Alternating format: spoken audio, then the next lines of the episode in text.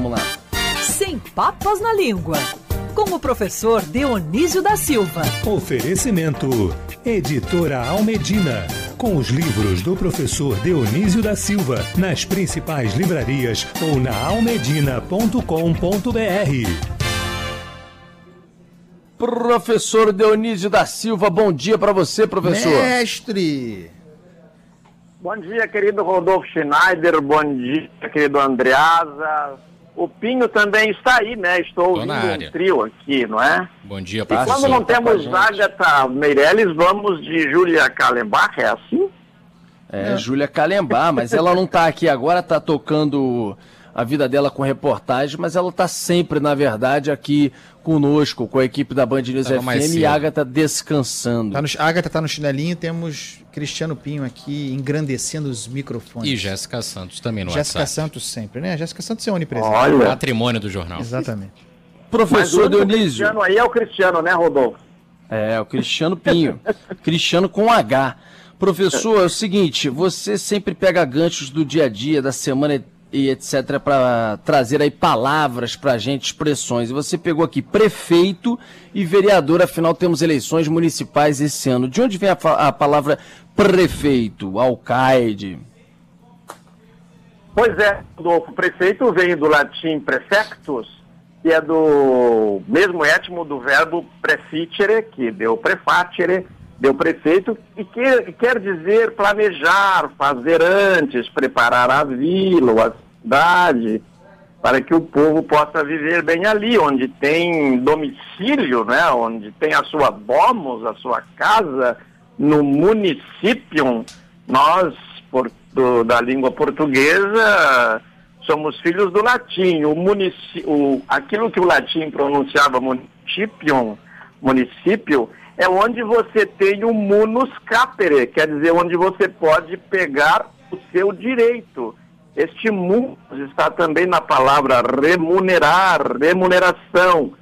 Mas como os principais, as principais dificuldades, quando foi criado cargo de prefeito, eram causadas pelos inimigos externos, os bandidos não viviam entre nós, eles atacavam de fora, os primeiros prefeitos foram chefes militares que ficavam ali cuidando de fortificações para se defender. Rodolfo, o que eu acho muito curioso é que esse cargo de prefeito, é, e assim como de vereador, eles semelham assim a faca, a colher, o martelo, são coisas que foram inventadas e não mudaram muito, né?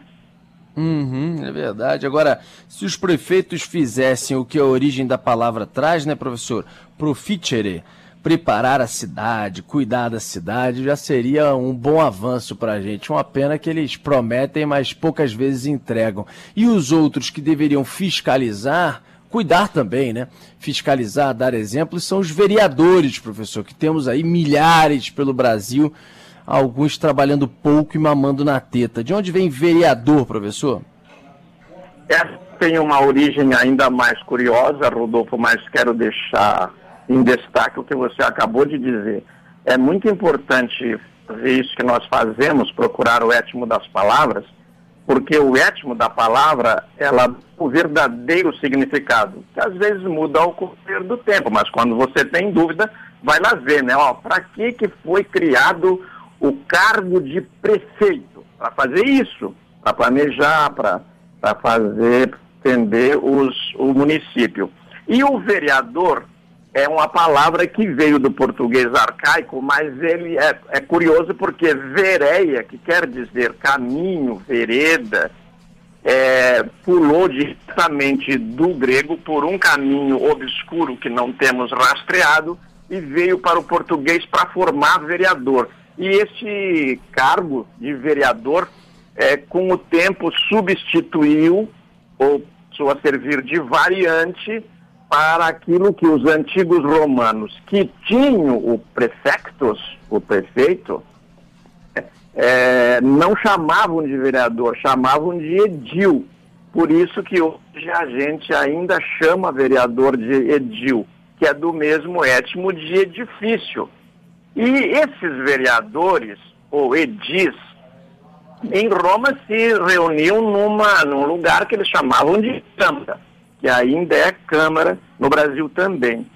Mas em outros lugares da tradição portuguesa, aqui na Bahia, por exemplo, eles se reuniam no Pelourinho, que é uma palavra que tem a mesma origem de, de, de pilar. É uma coluna onde se amarravam, eram amarradas as pessoas para serem castigadas, mas eram, era também, o Pelourinho era um lugar de reunião.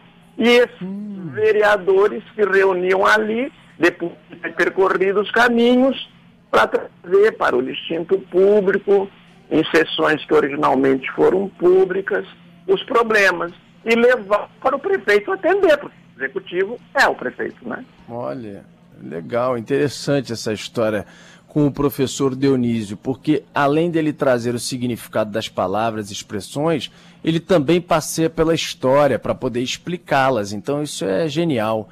Você faz um contexto junto com o outro, até para fazer tudo sentido também. Professor, por falar em fazer sentido, o senhor, por exemplo, é uma pessoa, é um homem de boa fé. Certamente tenho absoluta convicção ao falar disso. De onde vem essa expressão, um homem de boa fé?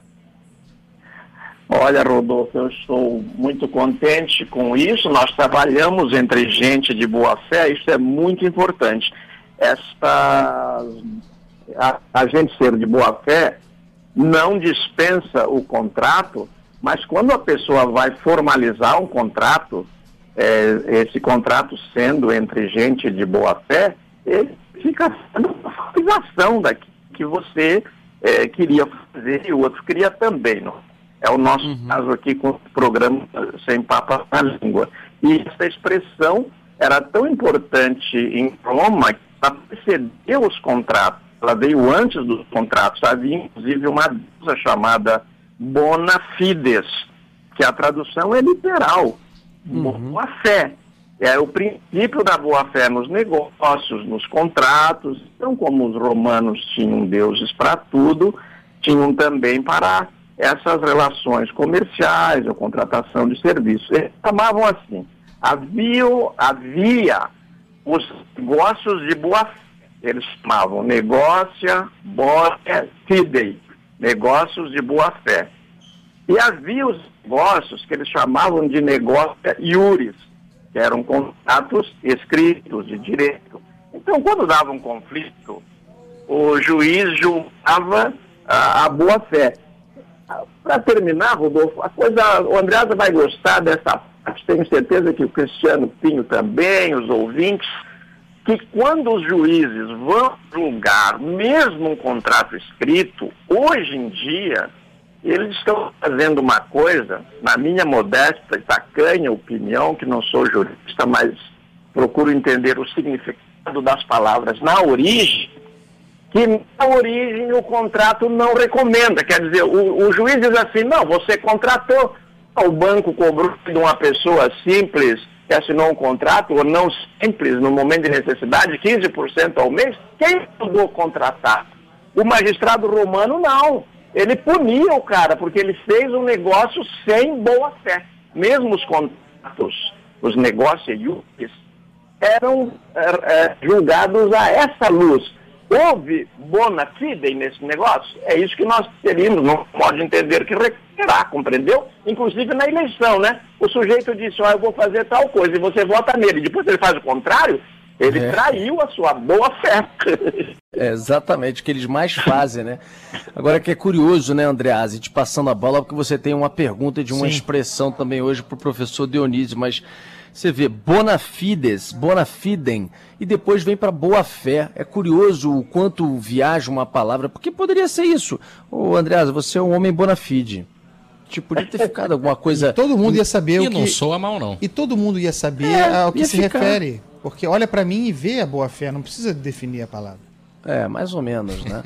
Mas aí, bona fidem, bona fides, podia ter ficado, mas não, ela vai viajando, vai sendo alterada e ficou boa fé. Acho melhor, assim, Isso. ouvindo, achei que ficou melhor. Mas é a viagem das palavras. Meu Deus do céu, não, deixa, eu vi um negócio aqui, uma mensagem que o Andreasa me mandou. Depois eu vou ver se eu dou uma levantada nesse assunto aqui. Andreasa, que expressão é essa que você queria. Professor Dionísio, hoje mais cedo no programa, Rodolfo Schneider se referiu a um acontecimento como algo que não estaria no gibi. Da onde vem essa expressão que a gente usa tanto, né? É, isso não está no gibi como, como uma coisa excepcional. É, qual é a origem dessa expressão tão usada e tão profundamente desconhecida, professor Dionísio? Olha, eu ouvi vocês uh, levantar essa questão pela manhã, depois a nossa querida Júlia me avisou, o Mário também.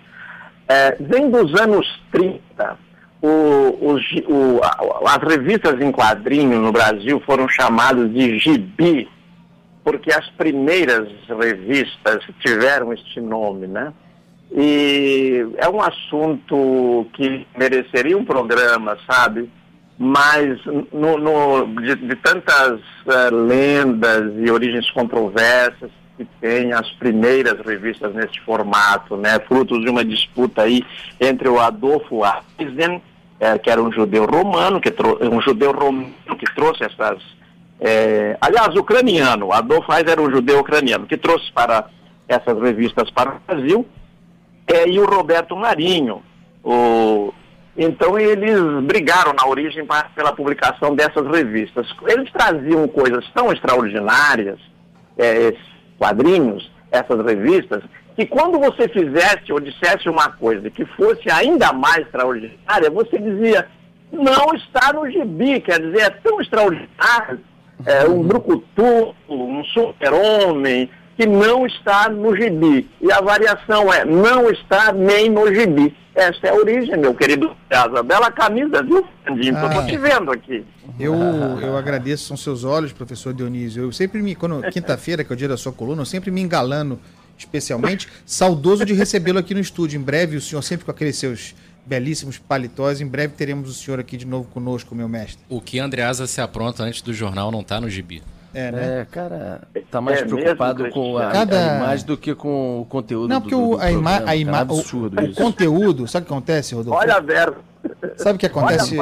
O conteúdo é natural, ele vem em altíssimo nível naturalmente. A parte estética precisa de um tratamento, é, senão, senão, realmente, senão realmente a parte estética fica ruim, né? Então a gente tem que dar um tratamento. É, é. Né? diminui um pouco, né? Quando você se trata assim, dá uma ligeira. É, dá uma amenizada. É, dá uma amenizada. Mas nada como o professor Dionísio para não resolver nosso problema com aquela permanente. gravata borboleta sensacional. Valeu, professor. Professor querido, só nós dois somos portadores de deficiência visual. O Cristiano e o Andreasa têm lente de contato, de ou não usam óculos mesmo de jeito nenhum? Não uso nada, não preciso. Eu também não, Leio 24 horas por dia, mas não preciso por enquanto. Quando precisar, usarei um igual ao do Rodolfo Schneider. Quer dizer, se eu tiver dinheiro para comprar. Porra. Aquilo é gripe, viu? Aquilo ali não vem do Brasil, não, professor. Nossa é... senhora, tá Aquilo ali é feito com. Já. Pode falar isso politicamente incorreto? É feito com, sei lá, casco de tartaruga, negócio caro. Que, com perdão das tartarugas, hein? Eu não vou querer o do é. Rodolfo Schneider, não, tá? Só o registro. Não é nada, é azul marinho, não tem nada de tartaruga. Para com isso. Querido Dionísio da Silva, um beijo para você até semana que vem. Até semana que vem, beijo para todos vocês, até de repente.